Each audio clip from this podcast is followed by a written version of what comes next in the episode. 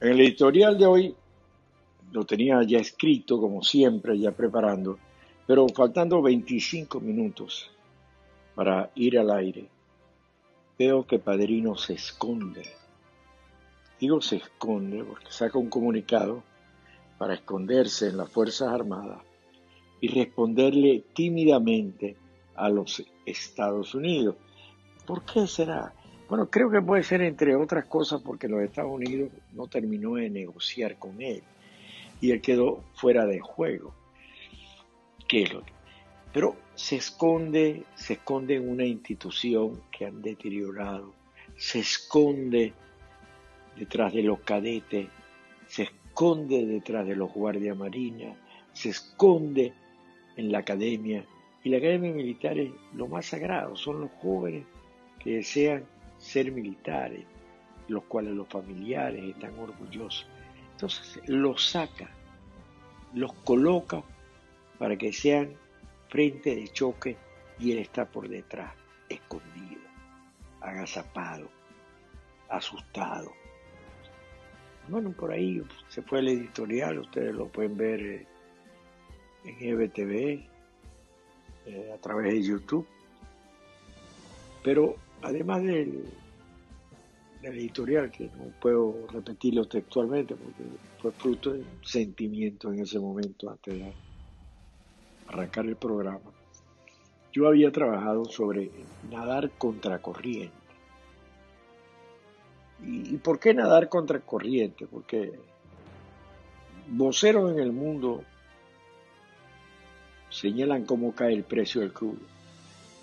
Hay exceso, no se encuentra dónde guardarlo. Sin embargo, en Venezuela el precio de la gasolina sube a niveles inimaginables. Cuesta más la gasolina en el sur de la Florida que en Caracas, Venezuela. Entonces, uno dice, ¿cómo es posible? El petróleo se vendió prácticamente a centavos, porque era un orgullo de la revolución aumentarle el precio al combustible. Pero ¿qué pasó? La refinería no funciona, la extracción es cada día menos. Consecuencia de eso, que hay que comprar gasolina afuera. Consecuencia de eso, que hay unos cuatro o cinco vivos que se aprovechan para el comercio de la gasolina. En definitiva, cuando la gasolina aumenta de precio, todo aumenta de precio y todo se complica. Por eso los vegetales, las verduras, etcétera, no llegan a Caracas, que se producen en el interior del país.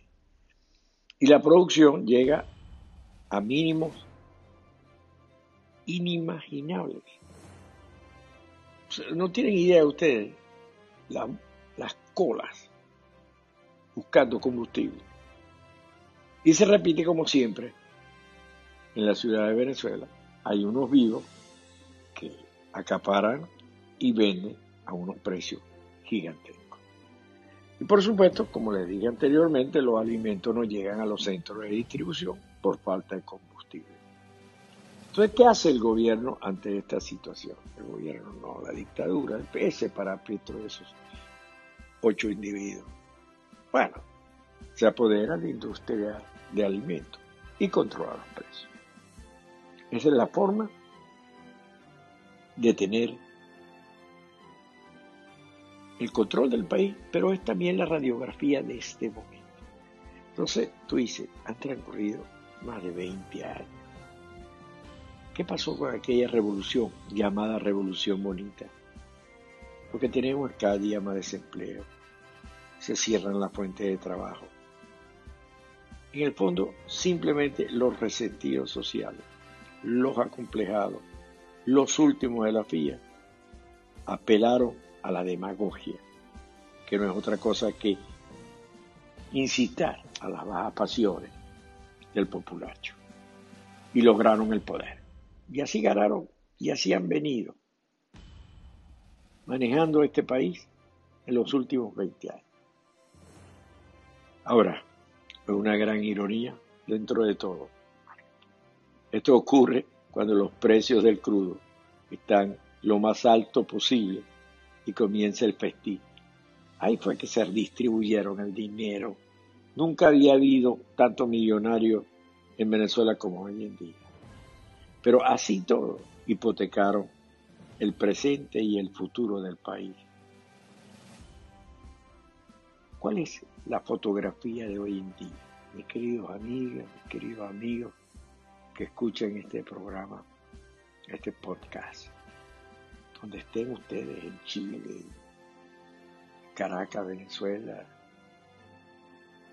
en Uruguay, México, donde estén, en Montreal, en Bogotá. Venezuela, la fotografía es un país hipotecado, endeudado, con una infraestructura en el suelo, con más de 5 millones de compatriotas viviendo fuera del territorio venezolano. La Venezuela de hoy está llena de generales, bolichicos, lavadores de dólares, taúres y un pueblo gritándole desesperado que tiene hambre. Somos la quinta nación de hambre en el mundo. Y esto, el establecimiento pretende vender la idea que son los gringos los que mantienen al pueblo venezolano en esas circunstancias. Pero además otra cosa, no nos olvidemos que en el ADN de esta dictadura está el narco, el narcorégimen. Esa es la radiografía de la que de la cual hablamos hoy, el día de hoy, y tuvimos tres invitados extraordinarios, Miguel Ángel Rodríguez, José Manuel Puente, un gran economista, y cerramos con Carlos Vecchio.